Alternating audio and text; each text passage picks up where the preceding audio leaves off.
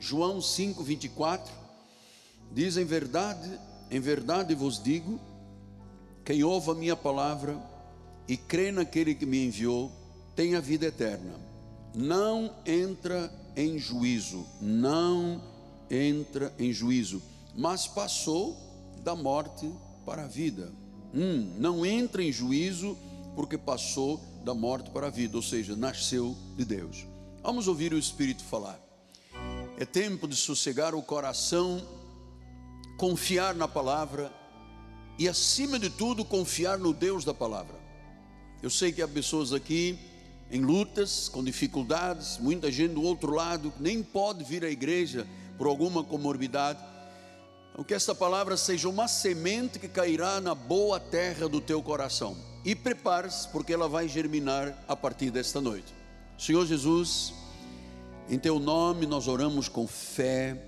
E agora, Senhor, que no abrir da minha boca o Evangelho seja anunciado. Tu tens me dado uma sensibilidade muito profunda para entender quando é a voz de Deus e quando não é a voz de Deus para que a voz de Deus alimente a igreja, Deus, em nome de Jesus. O mundo tem muitas vozes, cada uma delas tem um sentido, mas a voz de Deus é única, é a voz de Deus. Fala-nos, Pai, em nome de Jesus, e a igreja do Senhor diga: Amém, Amém e Amém. Muito obrigado, meu bispo amado. Meus amados irmãos, minha família, povo abençoado, povo eleito, povo escolhido, pedras que vivem. Eu gosto dessa palavra, pedra viva. Miguel Ângelo, pedra viva. Diga o seu nome e diga eu sou pedra viva. Pedra viva, né? Estamos fazendo parte de uma construção. Meus filhinhos em Cristo Jesus. Veja esta expressão. Ainda Paulo não tinha chegado ao ministério, ainda não havia acontecido o Atos dos Apóstolos, o dia em que o Espírito Santo, chamado dia de Pentecostes, se manifestou poderosamente. Ainda a graça de Deus estava como um mistério oculto. E vem o Senhor e diz: Aquele que crê tem a vida eterna. Agora, o mais importante, não entra em juízo. Portanto, todo espírito de julgamento, acho que não entra. Mas ele não entra porque tem um fato na vida dele, é que passou da morte para a vida. Então, esta noite, e o faremos também no domingo, eu quero estender um pouco o espírito da Páscoa. Quando eu disse domingo passado que nós temos que honrar tudo que Jesus fez por nós na cruz.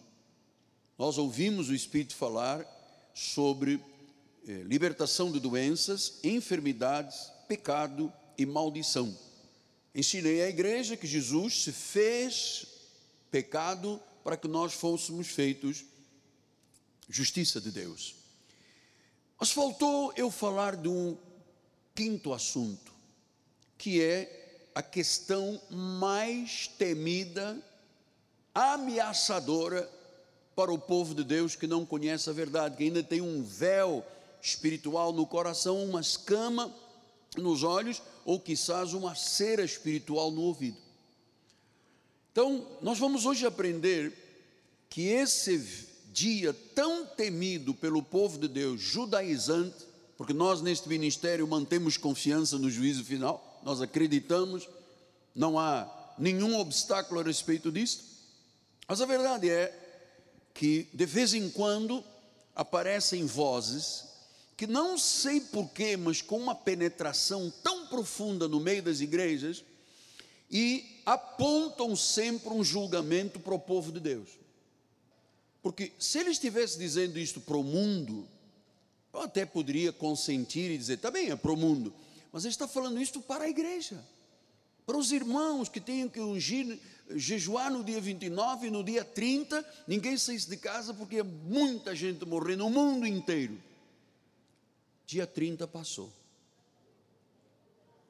Não morreu ninguém. Os mercados continuam com as pessoas vivas e Deus está protegendo o povo dele. Mas este senhor aqui foi uma voz de condenação para o povo de Deus. E eu volto a dizer que, e alerto, você não pode, você tem uma voz apostólica, você tem um, um tutor, você tem um, um instrutor da tua vida, você não pode me ouvir e depois, paralelamente, ouvir este tipo de posição. E ter dúvida, e ter dúvida. Eu acredito que alguns irmãos da igreja ungiram as portas e as janelas, porque dizem, oh, just in case, quem sabe? Se ele está falando a verdade. E eu disse a todos: Isto não é verdade, não vai acontecer.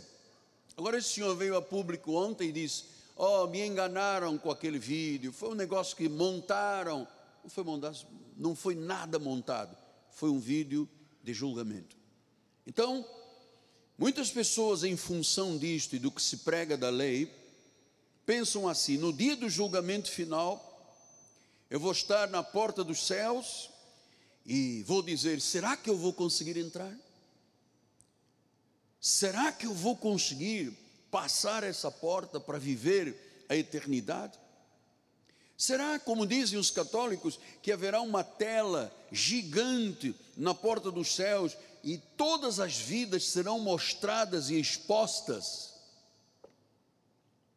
Será que eu vou ter pecados expostos? Meus amados, isto é simplesmente inacreditável. Nós temos um Deus que fala aqui neste ministério. Uma mensagem, amado, que você não encontra, para a glória do Senhor, irmão, sobre a Bíblia, não encontra em muitos lugares, encontra nas igrejas Cristo vive.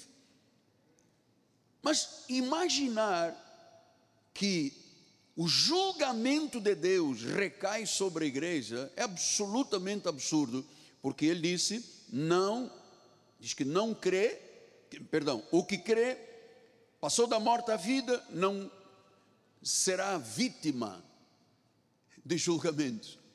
E veja que o Senhor até insistiu com João 3,18, 1 de João 3,18. Hã? 3,18? Está aí. Quem nele crê não é julgado. Diga, eu creio, não serei julgado. O que não crê já está julgado porquanto não crê no nome do unigênito Filho de Deus. Então o Senhor tem, e eu acredito nisso, amados, está em andamento um julgamento para aqueles que não creem, porque já estão julgados. Então o Senhor preanunciou há 2021 anos isto. Então, meu amado, o que crê e o que não crê, o justo e o injusto, o joio e o trigo, o cabrito e a ovelha. Então, para estes, não há julgamento, não há acusação, não há mais castigo, nada nos pode ser imputado em nosso espírito, porque Jesus já nos lavou com o seu sangue. Isto é promessa para todos nós. Isto é promessa para toda a igreja na face da terra, porque esta semana passada milhares de pessoas foram envenenados com essa palavra. Então, quando nós chegarmos aos céus, nós vamos ser recebidos por Jesus, porque não há mais condenação. Eu não vou ficar, por favor, posso entrar, eu pago o preço. Não, não existe isso aqui. Em Mateus 25, 21, ele disse: Disse-lhe o Senhor muito bem, servo bom e fiel, foste fiel no pouco, sobre o muito te colocarei entra no gozo do teu Senhor. Ele está falando isso a quem? Ao servo bom e fiel. Quem são os servos bons e fiéis? Aqueles que são de Jesus, aqueles que nasceram de novo, aqueles que passaram por uma transformação, que a Bíblia chama em Tito de regeneração, uma lavagem com a palavra, porque só a palavra lava. Esses, o Senhor está dizendo, entra no gozo do teu Senhor. Então, por isso que eu quis estender um pouco a mensagem da ressurreição, porque a morte e a ressurreição de Jesus já nos livraram de qualquer julgamento. Em 1 de João 4,17, ele disse: Nisto é em nós aperfeiçoado o amor. Agora veja que lindo isso aqui. Olha, Deus sossegando o coração de todos. Para que, no dia do juízo, mantenhamos a confiança. Pois, segundo Ele é, Jesus, também nós somos neste mundo. Quer dizer que nós temos a imagem e semelhança do Senhor, nós somos tal qual. Pastor, mas isso aqui me soa a vaidade, orgulho. Ué, você está dizendo que Deus é orgulhoso e vaidoso, Ele é que disse isso. Nós somos tal qual Ele. Nós temos que manter a confiança. Então, aquela velha mensagem de que se Jesus vier daqui a um ano, você tem 365 dias para se preparar. Se você vier em seis meses, você tem 180. Se vier em um mês, você tem 30. Uma semana, sete. Mas se Jesus viesse hoje, sabe o que as igrejas diriam? Nós vamos ficar. Todos se sentem em pecado. E eu pergunto, com liberdade do Espírito, como anjo da tua vida, quem são aqueles que honestamente mantêm confiança em Deus em todos os momentos até o juízo? Quem é? Faz assim com a sua mão.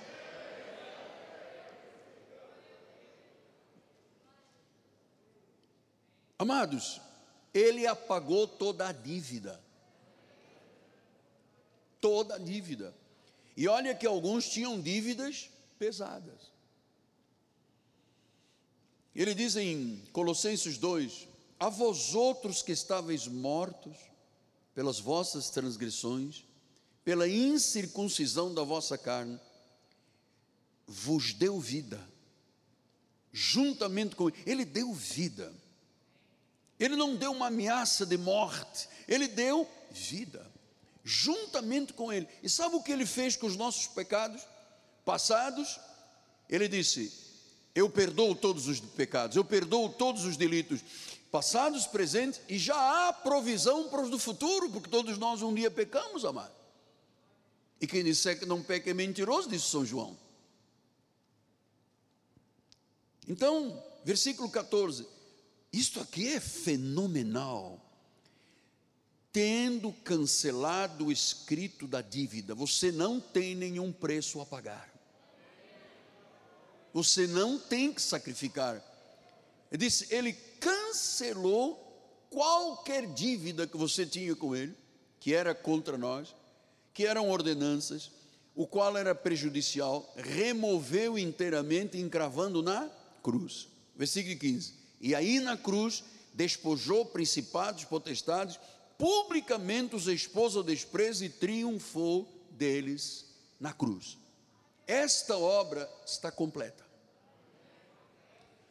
E enquanto você não disser, esta obra é parte da minha vida, eu creio, você vai sempre pensar, é o diabo, é o principado, é a potestade, eu tenho uma dívida com Deus.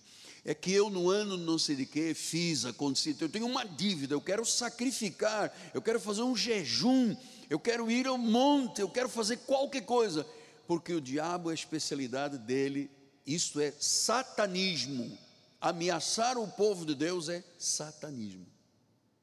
Um povo lavado, um povo comprado, um povo tirado do mercado de escravos desta terra, um povo que teve a dívida cancelada, um povo que eh, estava longe, mas Deus aproximou. Deus disse: irmão, eu já fiz tudo, eu já derrotei, eu já expus o desprezo, eu já triunfei.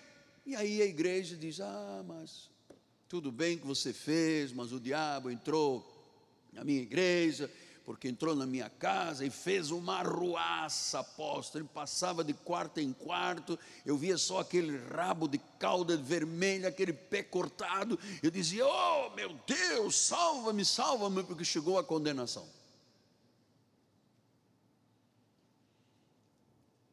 Então ele cancelou o escrito da dívida.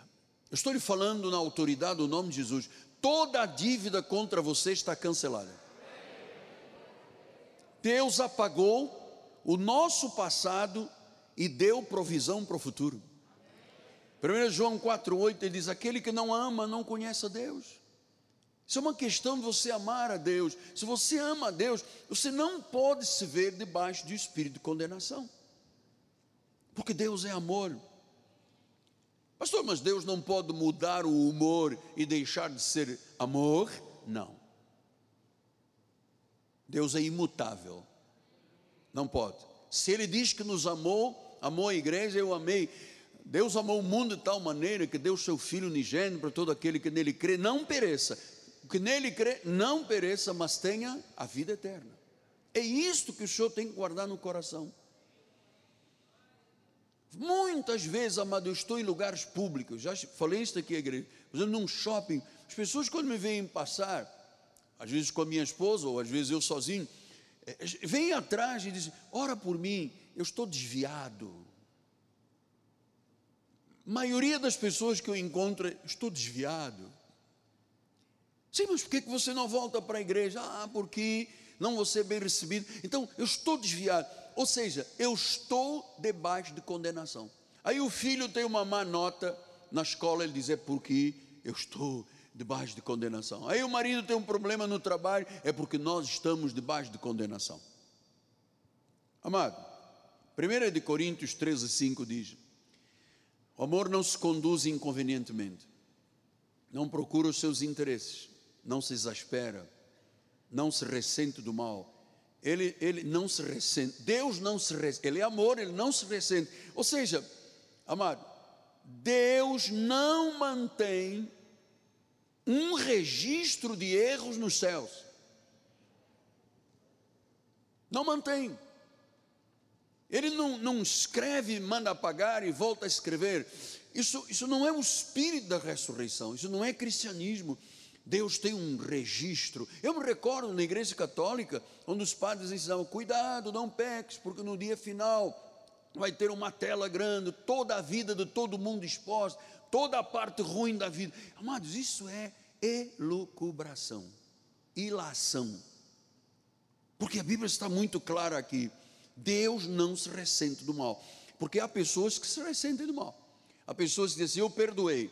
E na primeira discussão, volta tudo aquilo do passado, ressentido do mal.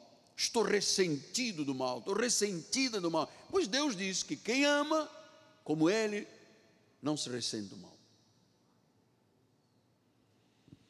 Então, o julgamento de Deus não é mais algo que a igreja de Jesus, e estou, estamos falando para o mundo, o julgamento de Deus não é mais algo que precisamos de temer ou duvidar.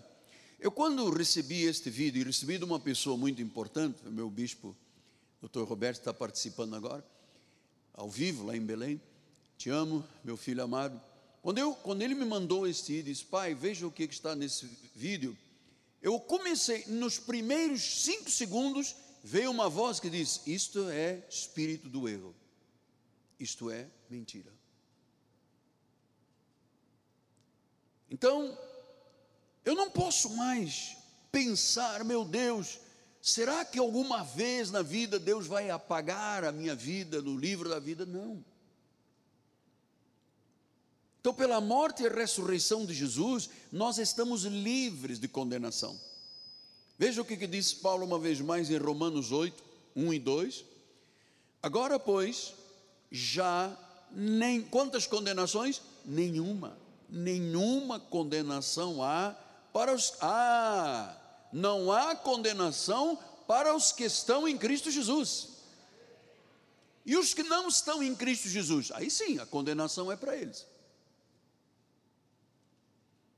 No versículo número 2 ele diz: Por que, que não há mais condenação? Porque a lei do pecado, a lei do Espírito da vida em Cristo Jesus te livrou da lei do pecado e da morte. Te livrou. Deus não imputa pecados que aliás é o que as igrejas mais fazem, imputar pecados, para que o povo de Deus se sinta mal, humilhado, pisado e às vezes massa de manobra por quem sobe no púlpito. Essa é que é a verdade.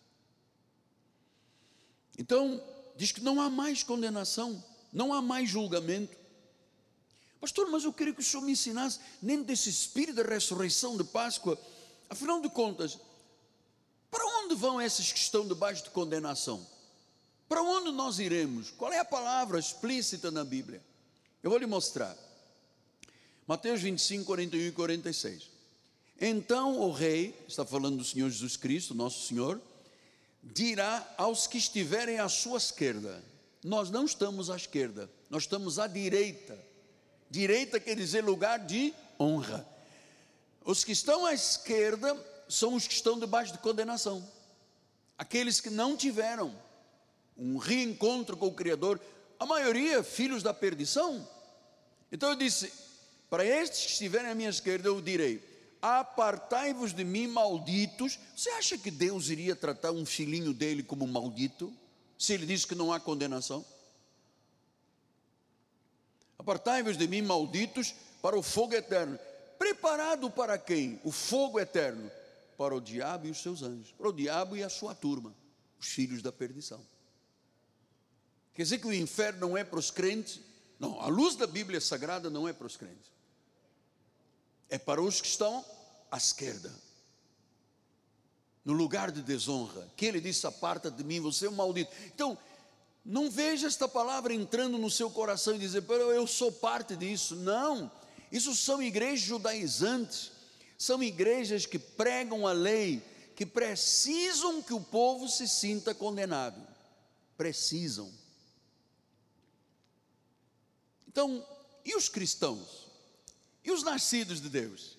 E as pessoas que passaram por uma regeneração, uma lavagem da palavra, tiveram um encontro com Jesus Cristo transformador? Versículo número 46. Irão estes para o castigo eterno, o diabo, seus anjos os seus seguidores. Porém, todavia, porém, os justos para a vida eterna. Então não tem cavalo amarelo de nada, mano. Cavalo amarelo não é para nós. O, o cavaleiro do cavalo branco é Jesus que sai vencendo. Quer dizer que todas as vezes começa a haver uma ameaça de alguma coisa, as pessoas já se sentem acuadas, intimidadas, apequenadas, eh, sabe, pisadas. Você não pode aceitar isso. Jesus diz: os justos para a vida eterna. Ah, mas eu tenho uma profecia de um pregador, profeta, que disse que foi ao inferno. Aliás, eu ouvi isto há pouco tempo de uma senhora evangélica. Eu fui ao inferno e Deus me mostrou as salas onde estavam os políticos, apresentadores de televisão, os pecadores da rede não sei de quê, da televisão. Então, ela foi ao inferno e passeava com o diabo, de mão dada. E aí, amor, tudo bem? WhatsApp. Está tudo legal, hein? Está tudo legal? Hã? E, e um encontro, ele contou-lhe tudo. E as pessoas ouvem e dizem: Uau, que poderosa essa senhora. Que poder. Amado, Jesus apagou para nós sermos justos, apagou a dívida. Em Efésios 2, 8 e 10 ele diz isso, porque pela graça sois salvos mediante a fé. Sois salvos, não há dúvida, eu sou salvo, você é salvo. Salvação, sotéria, do original grego, quer dizer cura, quer dizer libertação, quer dizer salvação, livre do inferno, livre do mal. É a salvação é o nosso remédio.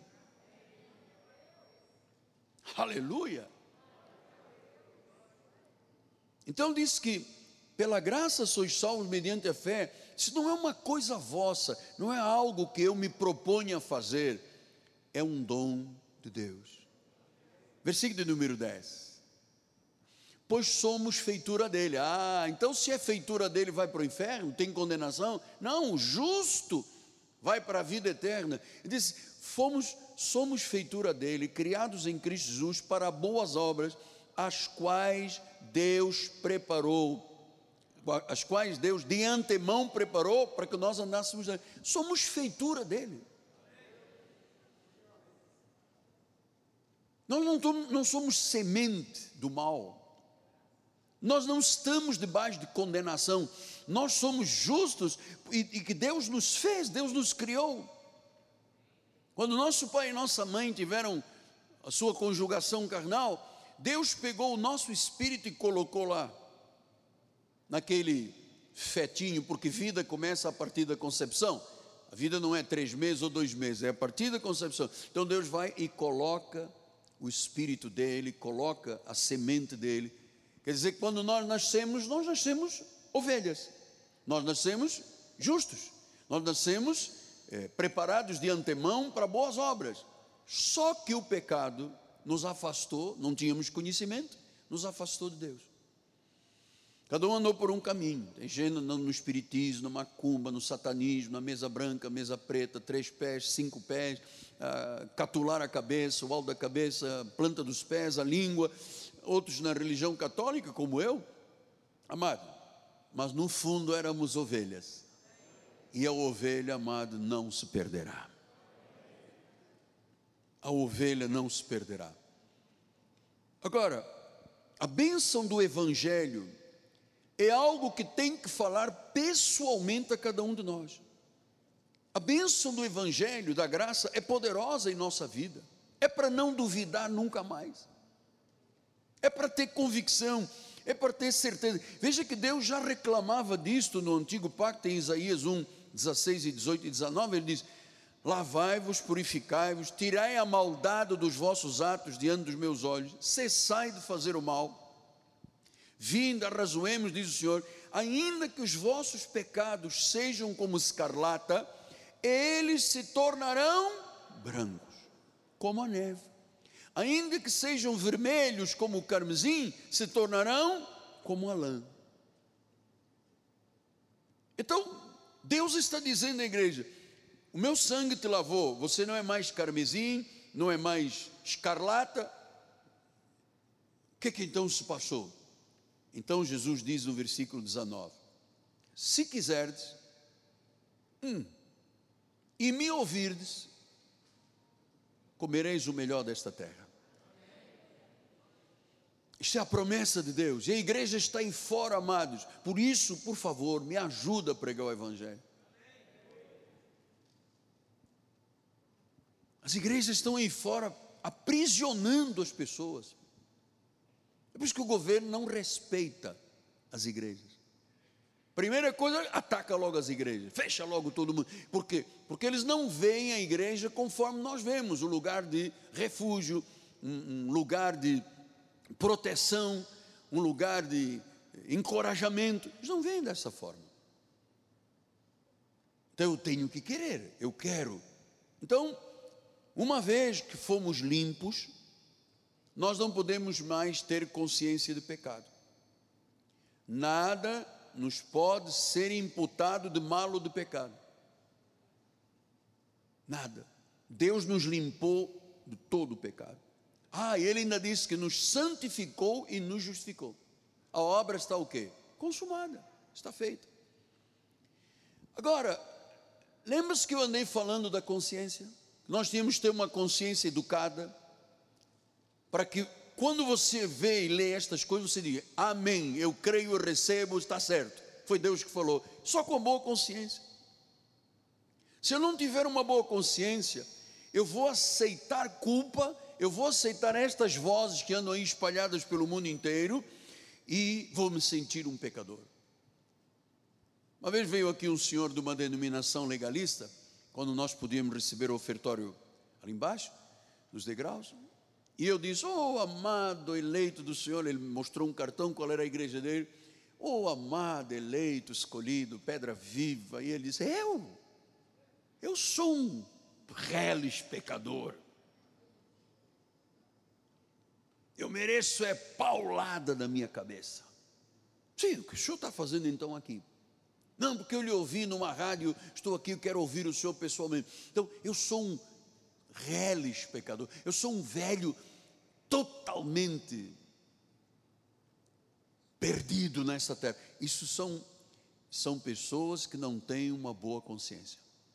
Se a minha consciência não está educada com estas verdades, eu vou ter uma má consciência. Então não vou acreditar que o juízo não é para a minha vida.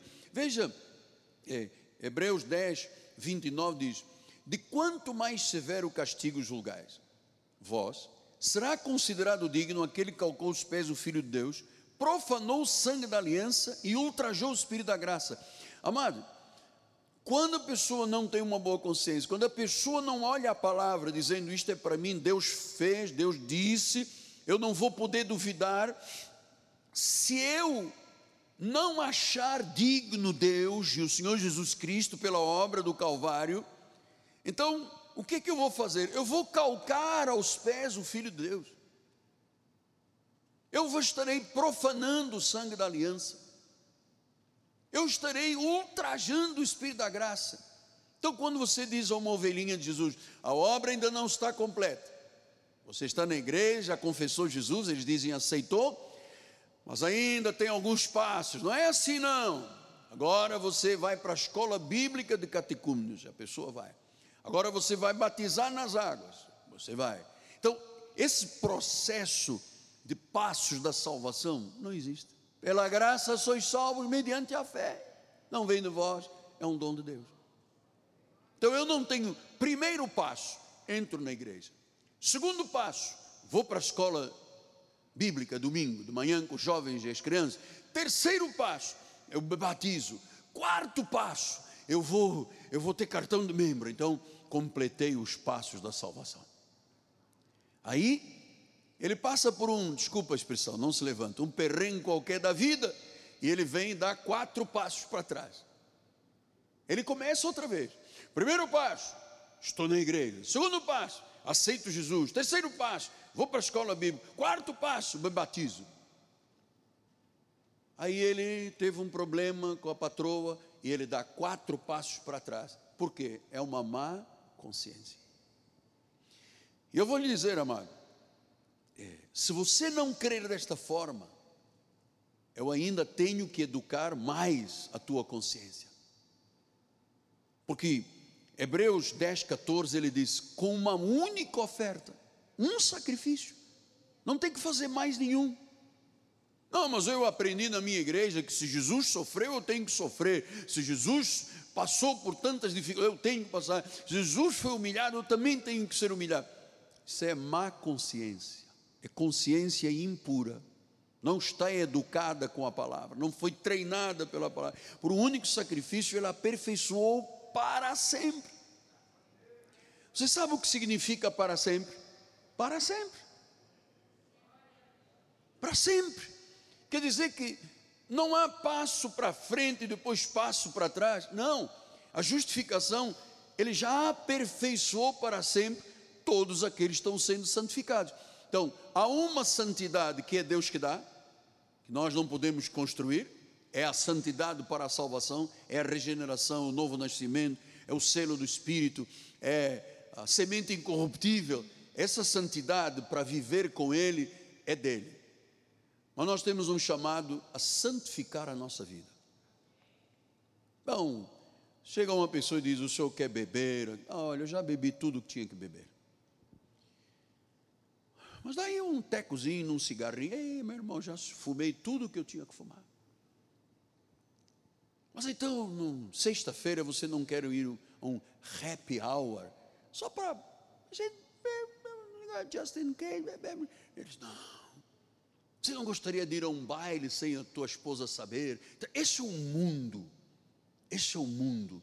Mas nós fomos santificados e estamos cuidado, cuidando da nossa santificação pessoal. As atitudes, o gênero, a forma como você trata a sua esposa, ou a forma como você trata o seu marido. Amado, o melhor lugar para se conhecer uma pessoa é dentro de casa. Se a esposa diz, o meu marido é um homem de Deus, se o marido diz, a minha mulher é uma mulher de Deus, amado, pronto, é aí que está a balança da vida, é em casa. Então nós temos que santificar. Olha como é que você cuida da sua esposa, olha como é que você cuida do seu marido, dos seus filhos. Não desperte ira nos filhos. E Hebreus 7, 25. Ele disse: Por isso também, agora isso você tem que guardar no coração, pode salvar totalmente a obra completa.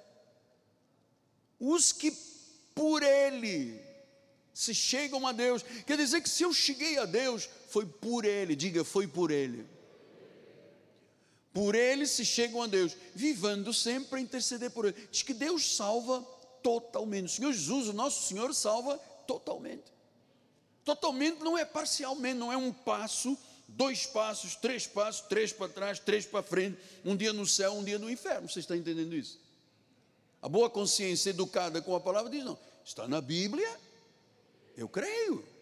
A Bíblia é para mim. Ah, mas se eu disser a uma pessoa, minha vizinha, que é de outra denominação, que eu sou um eleito, uma pedra viva, ela vai gozar com a minha cara, apóstolo.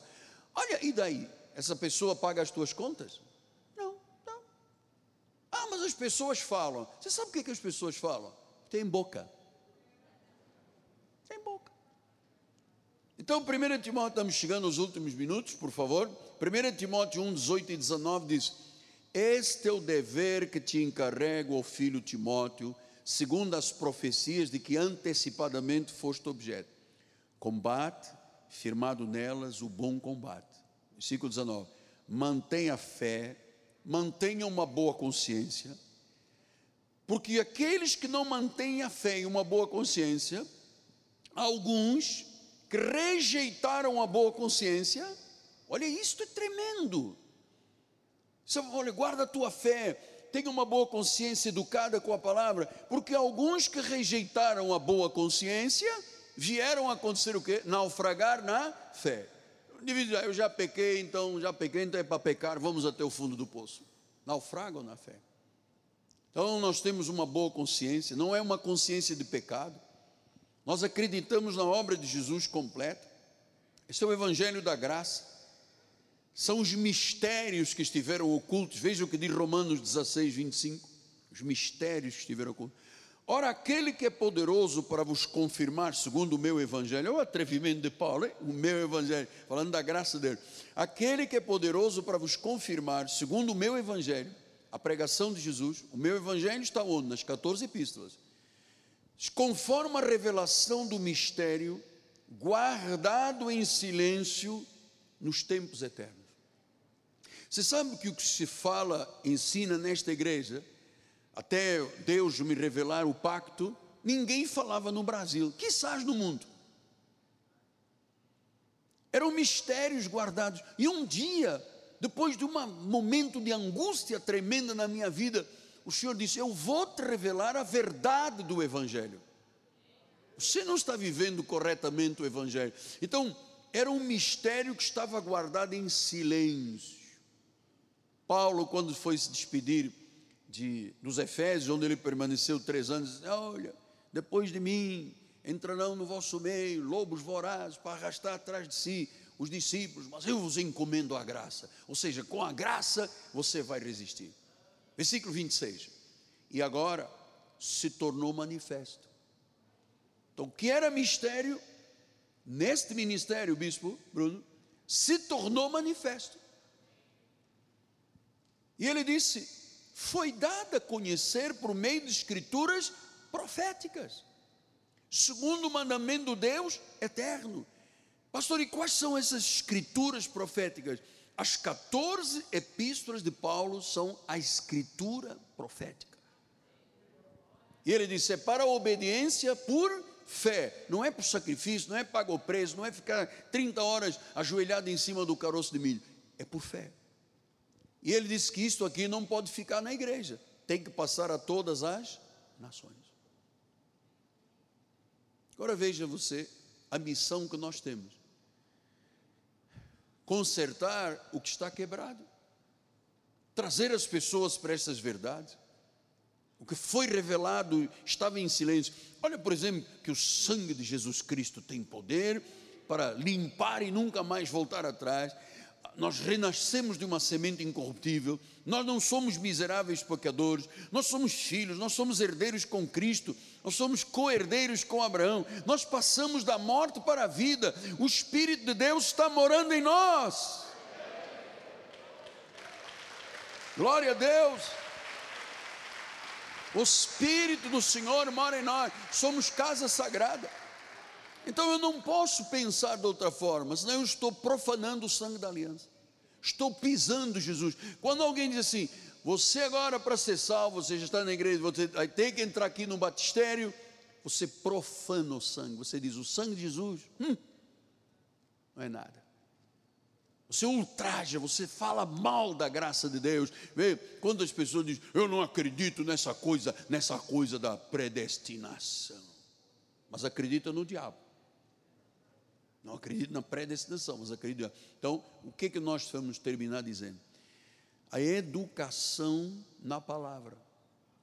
Você não pode me dizer, depois de três, quatro, um ano aqui na igreja, você não pode dizer lá, me dê dois versículos sobre predestinação. Uh, não sei onde é que estão, rapaz. Não pode fazer isso. Eu já lhe disse, sempre que você vier à igreja, traga a Bíblia, traga a sua agenda, a sua caneta e oferta para Deus. Mas sinta-se parte destas verdades. Eu termino dizendo, eu era muito convidado para ir a muitos congressos no passado, antes da graça de Deus. E quando eu chegava, perdão, antes da, antes da graça de Deus manifestada dessa forma, eles ouviam falar o que se passava na igreja Cristo vive. E muitas vezes eu fui parcialmente intimidado, tipo assim, chegou o predestinado. Cuidado com esse homem. Era o que diziam de Paulo. Paulo era assim: você é uma peste, você é um divisor de pessoas, você está contra a lei de Moisés. E ele diz: estou contra a lei de Moisés, para que o pacto da graça se estabeleça. Então, isso tudo é muito fresco na minha mente. Eu tenho o pacto todo aqui dentro, no coração, na boca, na minha vida. Deus me deu a graça de eu conhecer isto como a palma das minhas mãos. E isto o que, que é? É um rio que sai aqui do altar, vai na porta do templo, vira à direita para o oriente, onde o sol nasce, vai chegar ao mar morto, onde não há vida, nem plantas, não há nada. E diz que estas águas, quando chegam, curam. Então, quando a graça de Deus chega a alguém, ela é curada. Pai amado e bendito, muito obrigado, Deus, porque estendemos a mensagem da ressurreição, da Páscoa, para dar ainda mais firmeza ao teu povo, mais convencimento do Espírito para que todos vivam uma vida espiritual pura, santa, para a glória do Senhor. E a igreja de Deus diga: Amém, Amém e Amém. Você gostaria de dar um aplauso ao Senhor?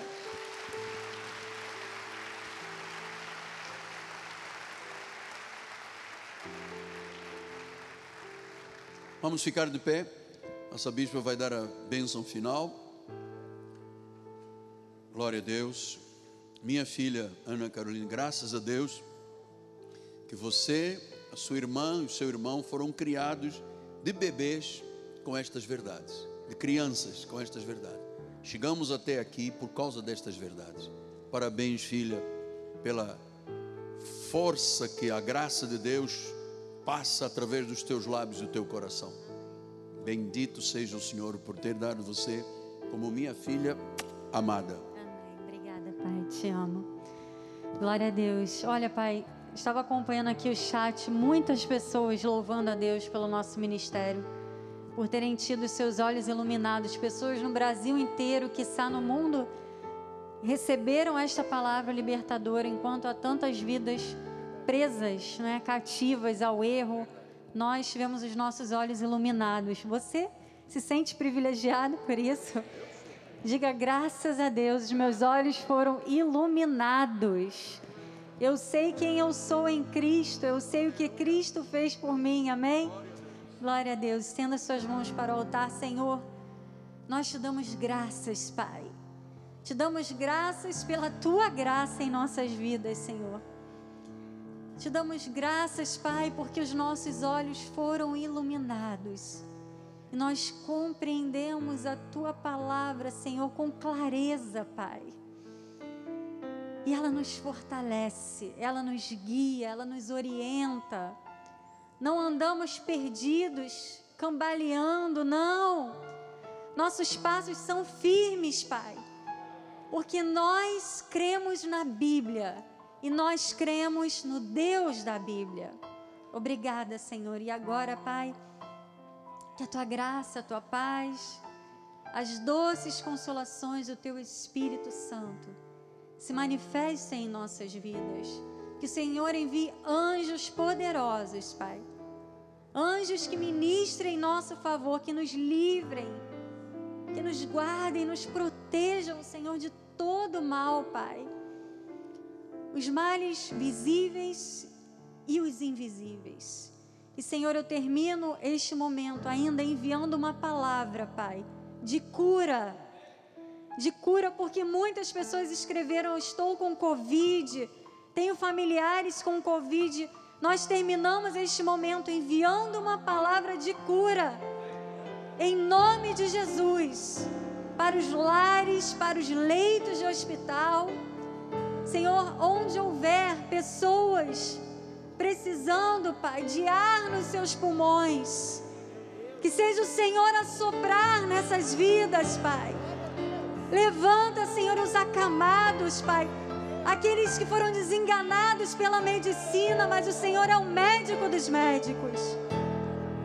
E nós ministramos cura nessa noite.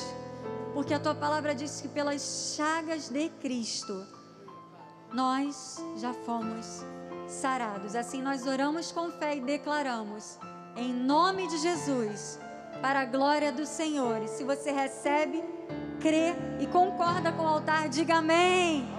Amém e amém. Graça e paz.